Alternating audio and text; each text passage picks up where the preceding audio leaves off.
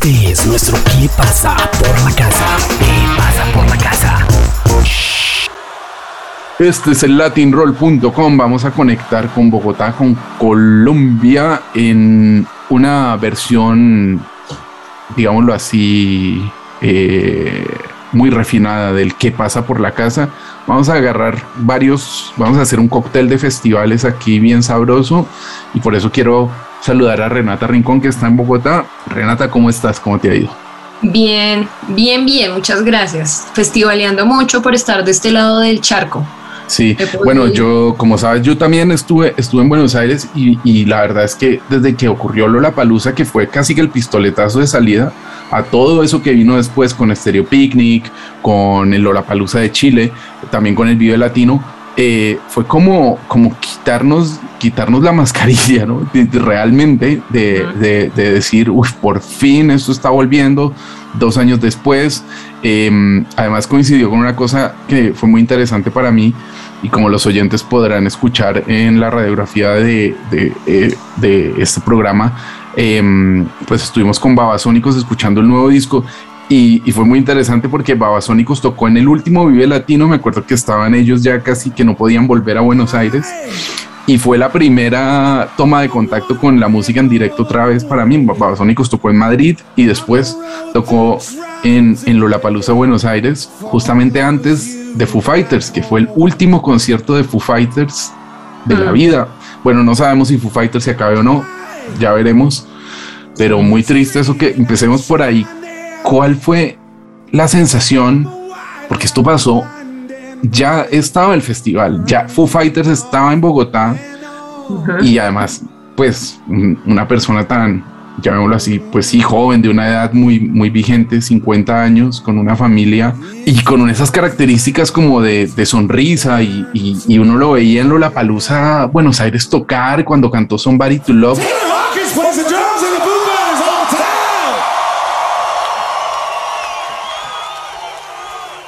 Taylor.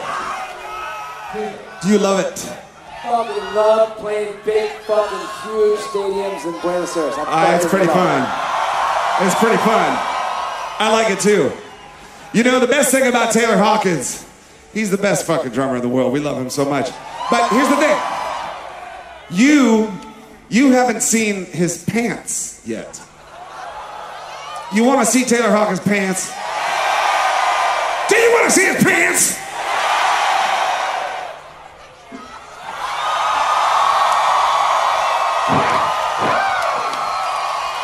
Ooh, he's on a big screen, and I mean big.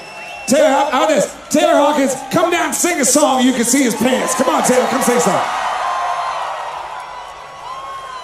Because that motherfucker can sing, and those pants make it sound better. Hi, Dave. Come here.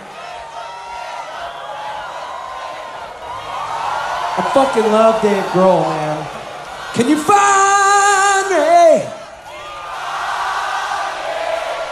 Can you find me? Somebody, somebody to, somebody to.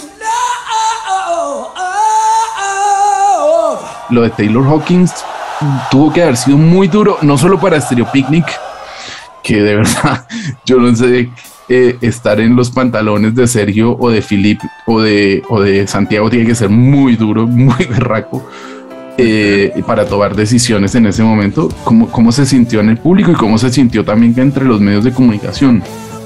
Bueno, sí, justamente, bueno, tuvimos como la, estábamos ahí, estábamos ahí con Latin Roll. Entonces, eh, eran entonces, pues eran muchos escenarios, eran como cinco tarimas en el Stereo Picnic, la verdad, un super festival, tiene como de verdad el mismo perfil que Lollapalooza. Esto fue el primer día de festival, que era un viernes, donde estaban mucho más las propuestas hacia rock. Ese día había otras cositas, pero sobre todo ese era el día más, más rockero de, del Stereo Picnic. Entonces, ese día yo llegué muy temprano, vi a varios grupos eh, pues por la tarde y ya llegando, esa, uno era Dear Boy, un grupo como de indie, era muy indie, como Libertines, como The Drums, como que esto era más o menos lo que estaba pasando en las tarimas. Y al llegar la noche, pues ya solamente quedaban, bueno, dos y quedaban, pues lo cuento como desde mi experiencia personal, pues yo estaba eh, como prensa, pero dije, bueno, voy y veo eh, Nile Rodgers, que de verdad, qué espectáculo, pues uno obtener la oportunidad de ver estas canciones eh, que ha escuchado toda la vida en todas las fiestas, eh, verlas ahí en vivo y en directo con esa calidad y un show absolutamente impecable, pues tenía el público muy arriba. Eh, en esa tarima principal tocaba Foo Fighters después y esto era, en ese momento eran las 8 de la noche, tal vez, se acababa. A esa hora ya había pasado, probablemente cuando, cuando Diamante Eléctrico estaba tocando ya había pasado también. Sí, yo, yo, la hora es como 6 y 38 que se determinó y eh, ya eran las 8 de la noche. Yo, entonces yo me fui hacia la otra tarima porque quería pues ver el show, no había tenido la oportunidad de ver a Black Pumas y quería ver pues el show.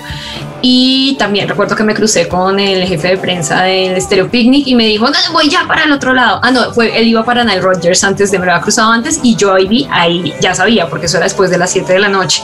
Entonces, cuando fui llegando a la, a la tarima de Black Pumas, llegué y entré a la oficina de prensa, quiero decir que no había internet no había señal, era imposible, no sé si algunos operadores tenían, en algunas partes de, es un campo de golf adaptado, es un espacio muy grande, de, tarim, de las dos tarimas principales, de la una y la otra, son más son 10 minutos caminando, es lejísimos, lejísimos, lejísimos, bueno, pronto 7, 6, pero es muy, muy lejos de caminar. Y em, eh, cuando iba llegando vi que no estaba Black Pumas ya tocando, entonces me pareció raro y me fui caminando hasta la sala de prensa que justo era al lado de esa segunda tarima y entré y pues mm, no sé, vi a la gente un poco normal.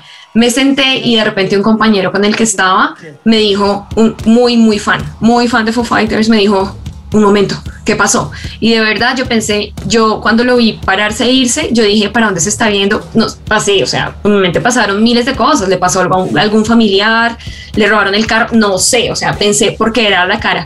Y en ese momento, ahí, por ser la sala de prensa, sí había internet y me conecto y empiezo a mirar los grupos de melomanos a los que pertenezco en WhatsApp y pues ahí estaba el aviso de que por un lado pues de, de Foo Fighters que había dicho no del Stereo Picnic que había dicho que iba a ser cancelado el show y el de Foo Fighters diciendo algo también. No sé si ya habían comunicado el fallecimiento. Yo no te puedo explicar el shock de toda la gente. Esto era pues es un momento muy raro de incertidumbre de todos mirándose todos qué qué qué y pues pasaron, claro, y por eso era que habían aplazado el show de Black Pumas, pasaron 20 minutos y pues ya nos salimos ahí a ver a Black Pumas o, a ver qué estaba pasando y fue la persona, el líder de Black Pumas, pues el vocalista, el que dio la noticia. Wow. Y como no había señal, mucha gente se enteró ahí. Y esto fue, hubo gritos colectivos, hubo, o sea, hubo muchas manifestaciones emocionales del público porque pues hasta Way pues dijo y, y después alguien, pues como en español creo que alguien dijo algo, pues que salió con él por si, no sé, la gente no ha entendido, etcétera, pues todo el mundo en shock. Yo, yo no creo que haya un show más difícil en la carrera de Black Pumas que este porque era como ese dilema de el show debe continuar, ¿sí? Pero todos estamos, pues qué, qué situación más incómoda, más difícil y, y, pues ya empezó la gente a llegar masivamente a ese escenario de, de, Black Pumas sabiendo que iba a ser el último gran show de la noche, ¿no? Ya no iba a haber más shows esa noche, eh, muy nostálgico y pues, pues no sé, o sea, en medio de todo, pues es un momento bonito va a ser un momento nostálgico porque pues claramente el público está en otra onda, está en shock y empiezas a, hablarte con gente que no conoces y todo pasa así, pero sí fue un shock colectivo impresionante y, y ya después pues vino lo de las, se acabó el, show de Black Pumas que fue mucho más largo y después ya las pantallas pusieron en todas las pantallas, pusieron Hero de fondo en todas las, en todas las, las tarimas, según me dijeron, pero yo solo estaba en una y pues velas en el escenario y pues haciéndole como homenaje a Taylor. Y pues sí, nada, pues, pues todavía, wow, sí, presenciamos eso y pues una tristeza y pues todos preocupados porque pasó en Colombia y acababa de pasar también el desastre del Jamming Fest. Entonces, difícil. Difícil la situación para, para la música en directo en Colombia, eh, justamente por eso, ¿no? Lo de, o sea, por, por cuestiones de la vida, pasó lo de Taylor Hawkins, pero también por un mal manejo o por una gestión un poco dudosa, pues ocurrió lo de Ibagué, que, que bueno, lo del jamming es que me parece que no sé si tú puedes confirmar o no, pero según los contactos que tengo, al sitio de uno de los empresarios eh, no lo incendiaron de milagro a Casa Babilón, ¿no? Sí, no, eso no, no, digamos que no es información eh, privada. Eh, pues el cartel de jamming desde el principio pues era una cosa exorbitante, nunca antes vista. Eh, digamos que Stereo Picnic es el festival que ha podido traer a headliners como tres al tiempo, sí, y de repente el jamming se volvió una cosa, era un festival de reggae originalmente, con creo que con 10 años, creo que era la décima versión, pues ya tenía su público, etcétera, ha tenido algunos problemas antes, pero nada pues tan trascendental y pues para todos los que trabajamos de alguna manera en la industria era muy sospechoso, era un festival sospechoso en una ciudad, eh, pues chévere por la ciudad porque le iba a llevar turismo, em, pero pues todo, todo era raro. Entonces, eh, eh, entonces mucha gente, claro, vio ese cartel de otros países y compró su boleta y en lugar en países a los que no van muchos grupos como Bolivia lo digo puntualmente porque había gente de Bolivia entre las que estaba en, el, en este lugar pues pues había mucha ira e intenso dolor porque se habían gastado todos sus ahorros para poder ir a ver toda esta cantidad de agrupaciones, pues que pasaban por todas las gamas, géneros, desde rock, reggae, hasta, hasta los Tigres del Norte. Estaban ahí, pues un cartel muy raro. Eh, entonces, estas personas, eh, los organizadores del jamming, tienen un bar en Bogotá, en Chapinero, que se llama Casa Babylon, entonces, pues en reacción, sí se fueron allá primero pues a pedir que les devolvieran el dinero, a reclamar, a descargar toda su ira y pues sí sacaron, eh, pues lo, grafitearon todo y sí sacaron como unas, entendí que fueron unas sillas que sacaron y les prendieron fuego y esto pues salió en todos los medios nacionales, eh, pues la gente diciendo que se había ahorrado, se había gastado los ahorros de la vida para, para ir a ese festival y pues en Ibagué pues ya estaba full eh, la gente, aunque también había otro festival, esa ciudad de Ibagué, otro festival del, del folclore de la música colombiana Ibagué es la capital musical de Colombia, pero pues estamos hablando de músicas folclóricas. Entonces, em, entonces ya había gente en Ibagué y esto iba a ser un sobre, no, no sabemos, nunca sabremos qué habría pasado, pero sí hubo una cancelación de logística una semana antes y pues, pues la verdad era un festival riesgoso para la gente, para los asistentes. Entonces, eh, sí hubo eh, violencia en desahogo a, a lo que pasó hablando un poco de la programación del, del Stereo Picnic y quizá también hablando un poco en México, de México, pero probablemente más del Stereo Picnic, em, estuvimos ante el desembarco del reggaetón oficialmente en Stereo Picnic, ¿no? Eso por un lado, pero por el otro, eh, quedó en evidencia que el trabajo bien hecho, la puesta en escena poderosa y, y, no por quitarle mérito a nadie, porque todo el mundo tendrá su mérito y todo el mundo puede cobrar lo que quiera, pero se llevó por delante Zetangana, incluso Woz, eh, la bandera, incluso por encima del, del headliner absoluto, ¿no? Que, que, que es el, el señor este de Medellín.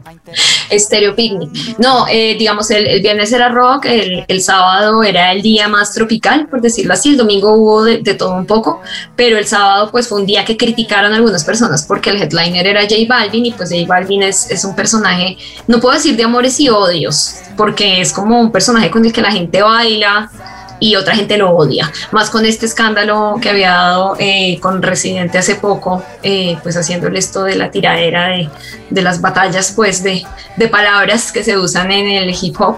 Eh, pero lo, lo, que sí pasó y lo que fue incluso titular después es que eh, yo, yo, ese día no, no tenía planeado ir eh, porque pues venía el video latino y ya tiene sus años y la cosa ya no es tan fácil. Y el, y el Stereo Picnic es un festival que es lejos, es lejos de Bogotá y es complejo la salida, entonces pues la verdad yo hubiera ido para ver eh, pues eh, el show de, de J Balvin para ver el show, pero al otro día me puse a ver redes y, y, comencé a preguntar y yo dije, pero J Balvin salió solo, él salió sin banda, o sea, uno, es decir, si uno no le gusta, pero uno está pendiente de lo que está pasando, uno dice, pues hay que ver un show de J Balvin para saber de verdad cómo es en tarima y realmente fue la desilusión absoluta para la gente que lo fue a ver. Pues obviamente había gente que estaba de rumba y supremamente pues borracha y pues le dio igual cómo salió él, pues para ellos les sonó eso maravilloso. Pero la gente que de verdad estaba esperando algo, que es fanática de la música de J Balvin, eh, pues los comentarios han sido desastrosos, tanto así que ocupó titulares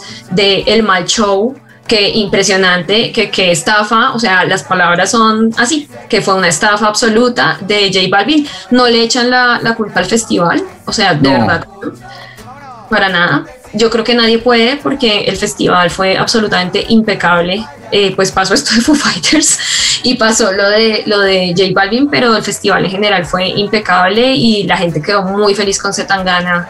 Eh, ahí en México también, de verdad que, que qué show tan especial y qué gran fanaticada que tiene que se construyó estos años que estuvimos encerrados. Yo diría que es solo un año y la verdad es que Sebastián se puede quejar más o menos, pero es un disco que cae por su propio peso y que de los últimos años probablemente sea uno de los clásicos, así como ya hablaremos también de el Motomami de Doña Rosalía que ya veremos qué pasa el próximo año porque seguramente también estará en el picnic y en muchos otros festivales la, la digámoslo así, la parte femenina de, del, del, nuevo sonido de, de nuestra lengua, eh, como puede ser ella. Volvamos a lo de México. Eh, ¿qué, ¿Qué tal el resto de cosas? Porque al final el cartel del video latino tenía tenía cosas interesantes, poderosas, otras como un poco descolocadas, ¿no? Pero, pero en general eh, parece que estuvo muy bien eh, en afluencia de público. Las mm. bandas también, pues por los comentarios que tengo de nuestros amigos españoles, se sintieron muy a gusto, muy cómodas y, y, y, también, bueno, Residente, Tangana, también todo muy metido dentro de este nuevo concepto llamémoslo un nuevo concepto eh, sonoro porque lleva eh, incrustado en nuestras vidas mucho tiempo el, rap y el reggaetón, pero sí en el mainstream de nuestras vidas y de nuestros festivales, ¿no? Sí, no, no, eh, pues pensaba ahorita lo que estabas mencionando del Vive Latino, pues como estas ganas de volver toda la gente, es, es, importante decir que allá no se exige carnet de vacunación, ni para entrar al país, ni para entrar al Vive Latino. Entonces, pues esto era no se podía caminar el domingo de la cantidad de gente que había. Y, y, pues fue como un revivir de esto de pues maldita vecindad y los fabulosos Kylax, shows que han pasado varias veces por ahí, pero esto pues era euforia absoluta de, de la gente, un ambiente muy, muy bonito, digamos en general, y la gente estaba muy feliz de, estar allí, pero pues en las veces que fue un video latino yo no recuerdo haber visto tal cantidad de gente. Era impresionante lo que había y pues también como con estas nuevas propuestas, otro show también impecable, el de Julieta Venegas, muy nostálgico. La gente estaba muy feliz de ver otra vez a sus grupos y, de una cosa que hay que hablar y del Stereo Picnic sin duda, de verdad, lo que mencionaste ahorita, Woz. Woz es un fenómeno es un fenómeno. Em, yo estaba en ese momento, pues yo, iba pues acompañando ahora bien, pero en ese, cuando se acabó me fui como, pues como hacia otra tarima y estaba como comiéndome algo y de repente sentí que algo, en ese momento se me olvidó por completo que uno de mis, de los que quería ver era vos y de repente empiezo a escuchar algo que suena muy bien y muy potente y yo dije, ¿qué es lo que hay en esa tarima? Pues era voz y pues salí a ver un poco de voz porque pues tampoco pude quedarme mucho tiempo, pero definitivamente es una energía y una fuerza en vivo que, que, pues podrá ser muy de batallas de gallos, muy de hip hop, muy, muy campeón de freestyle, pero, pero su puesta en escena es absolutamente rockera. Sí, tiene una banda y la energía y todo el tiempo salta y la gente pues la lleva como un éxtasis, pues impresionante. Increíble lo que está pasando en Argentina porque es verdad que el mainstream lo pone Balvin, ¿no? Eh, o lo pone también Tangana y Rosalía, pero en la parte de abajo, lo que, lo que nos decía hace muchos años Gustavo Cerati, esto de rasgar en la superficie, eh, esa superficie está emergiendo en Argentina con María Becerra, con, con Nati Peluso, que va a estar en Vime Bogotá, con, con, con Woz, con Trueno, que va a estar en, en, acaban de confirmarlo ahí en uno de los festivales al parque, y lo de Argentina, realmente después de estar allí y después de ver también Nicky Nicole, muchas cosas muy interesantes están ocurriendo allí. Eh, igual, con ese mismo lenguaje, ¿no? De, de, de, del trap o de lo más marginal, eh, inconformista, juvenil, eh, pero allí es donde están ocurriendo las cosas y pues evidentemente en Colombia es donde, donde llevamos la parada en la, en la, en la fábrica de empanadas premium, ¿no? Con, o de perros calientes, llamémoslo así, porque... Ni nada que hacer, eso pasa. Maluma, Maluma ayer acaba de romper un récord acá en, en, Madrid, incluso metiendo más gente que Metallica en un Wishing Center.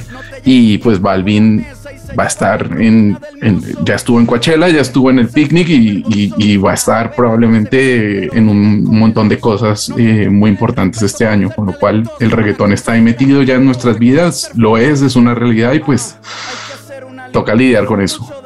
Sí, ya los que no estamos muy de eso, pues embrace it. Igual me parece que es pues hablar de Trueno y de Woz es bien distinto a hablar de J Balvin. Ahí es como lo que uno siente unos perfiles, ¿no? Súper distintos. Y una cosa muy, pues interesante de haber visto y experimentado es haber en el video latino, haber visto el show de Residente, estaba reventada eh, pues la parte principal, el escenario principal del Foro Sol y él arranca con la, canción eh, Esto lo hago para divertirme, para divertirme, que en este momento corchada, pero pues justamente la canción, el escándalo hacia J Balvin, verá lleno esto, un show súper contundente, la gente completamente conectada y ver que lo que pasó en el Stereo Picnic de nuevo le da la razón a Residente, ¿no?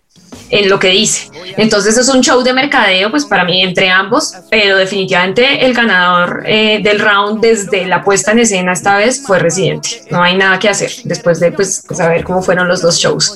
Muy interesante haber podido como vivir ese momento. Me, me, la gente está eufórica realmente en Residente también. Para terminar este cóctel, te quería preguntar cosas nuevas que hayas descubierto, incluso, pues claro, hoy por hoy es una anécdota, un grupo nuevo de rock, un grupo nuevo de, de, pop, de pop electrónico, ¿no? Eh, eh, del Vive o, incluso de, de del Stereo que hablábamos de Diamante Eléctrico, les fue bastante bien, me parece. Eh, a Olavil, en Olavil también estuvo tocando en México en un escenario un poco más pequeño, pero también tuvo ahí como su movida. No sé qué puedes destacar así como de cosas que estén ahí a punto de, de consolidarse pues, pues no sé si está a punto de consolidarse, tampoco es que es, que es, demasiada oferta, ¿no? También uno quiere ver cosas en los festivales que, al menos en mi caso, pues en Colombia puedo ver mucho latino, entonces aproveché el video latino para ver Mogway y otro de como psicodélico rock, ya no me acuerdo ahorita, eh, All Them Witches creo que era, entonces no vi tantas cosas latinas, debo confesarlo, sin embargo el hecho de estar ahí eh, viendo el show de Olaville eh, hace rato existe, no sé si alguna vez eh, lo han puesto en Latin Roll, pero de verdad qué show tan bonito, qué música tan bien hecha que tiene Vanessa Zamora. Creo que si no, eh, o sea, hay que, hay que tenerla en el radar. Además, tiene ya su fanaticada, está como consolidada entre un público de nicho en México, pero con todo el respeto de, de un músico así eh, que tiene un muy alto nivel. Entonces, Vanessa Zamora, yo la rescataría de, de allá, sin lugar a dudas. Y justamente estaba iba a hablar de eso ahorita, pero ya que lo preguntas, eh, pues hay dos, hay dos artistas a las que hay que ponerle ojo en el radar porque, no sé, nuevas generaciones que parece que tienen una facilidad de composición. Una es, em, una es eh, Briela Ojeda, eh, de Pasto. en serio, vale la pena, vale la pena escucharla. De verdad es una creadora, es una artista, sin duda. Y hay otro más nuevo que se llama Duplat es un chico creo que de 24 años y pues se sienta con él, va, valga las proporciones, ¿no? Lo que voy a decir, pero uno podría acordarse de Fito Páez sin problema por el talento que tiene para tocar y para las letras para esa edad, ¿no? Que es otra cosa que yo también decía, eh, las letras de Woz también son qué, qué bien que están componiendo letras ahora los jóvenes. Está bien, vale la pena escuchar a, a todos estos jóvenes porque porque sí tienen una propuesta y tienen mucho que decir y también de- decir tanto de letras como de, de música. Esos son eh, Briela Ojeda, Duplat y Vanessa Zamora serían los que yo pude eh, pues poner en mi, en mi radar real. Ella venía poniendo en el radar a estos colombianos, pero al verlos ahí, ver que ya tenían un público, tienen su nicho, pues está genial y pues y consolidadísimo. Edson Belandia por fin, pues ya para nosotros es un clásico, pero de todas formas llegó a- al Stereo Picnic y pues ya ver a otra gente que antes tal vez no, no hubiera llegado es algo que pues, es como nuestro Víctor Jara, como dicen por ahí. Entonces hay, hay que escuchar a Edson y es un show súper divertido, siempre lo será y sus temas siempre son delicados, o sea, es un contestatario políticamente, pero con un sentido del humor que hace que sea un show siempre muy entretenido para ver. Renata, pues muchas gracias. Seguimos pendientes de todo lo que ocurra este verano porque hay confirmaciones en los festivales al parque, en los festivales de verano españoles. De hecho, Woz por ahí va a estar girando por, por, por varios eh, sitios de, España, eh, incluyendo el nuestro querido Portamérica de nuestros eh, queridísimos Esmerartes. Ahí va a estar también tocando Woz. Vamos a, a cerrar este cóctel festivalero eh, con lo más reciente de Woz, ¿te parece? Me parece, me parece que vi que había sacado en este instante, creo. Justamente Ayer, canción, acabo, sí. acabo de ver que acaba de salir un nuevo single y vamos a escucharlo desde su Doguito Records. Esto se llama Arrancármelo y nosotros seguimos conectados con muchísimo más en el latinroll.com. Tengo pensado hundirme acá tirado. Y no tengo planeado morirme desangrado. Y no, oh, oh. no me pidas que no vuelva a intentar. Que las cosas vuelvan a su lugar. Y no tengo pensado hundirme acá tirado. Y no tengo planeado morirme desangrado. Y no, oh, oh, no me pidas que no vuelva a intentar. Que las cosas vuelvan a su lugar. Estamos siendo cuidadosos, como caminando por un piso resbaloso, sabiendo que un paso en falso nos lleva al fondo del pozo. Será lo tembloroso de la espuma bailando en mi corazón rabioso. Entender todo es un poco soberbio, querer explicar todo es un poco por nervios, por eso hablo hasta por los codos y me pongo ebrio y ya no sé si jodo, me lo tomo en serio y desconfío. El miedo a dar un salto y encontrar a vacío, ansio que esto que siento no sea mío, porque de pronto se siente tan frío. Parece que saber hacerse bien es todo un desafío. Que rabia me da el amor, voy a arrancármelo. Que rabia me da el amor, voy a quedármelo. Prefiero lo tortuoso del ritual que lo decoroso de estar siempre igual. Habrá motivos para estar mal, o debo ser yo presintiendo el final. No es eterno el carnaval, si es etéreo lo carnal. Encontraremos algún otro canal para juntar el plexo. De fondo un sax si queremos sexo. Ahora recuerdo la primera vez que te reíste y las ganas que me dieron de que se me ocurra un chiste. ¿Cómo van a convencerme de que la magia no existe? Pensado hundirme acá tirado. Y no tengo planeado morirme desangrado. Y no, oh, oh, no me pidas que no vuelva a intentar.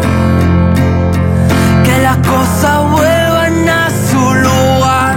Y no tengo pensado hundirme acá tirado. Y no tengo planeado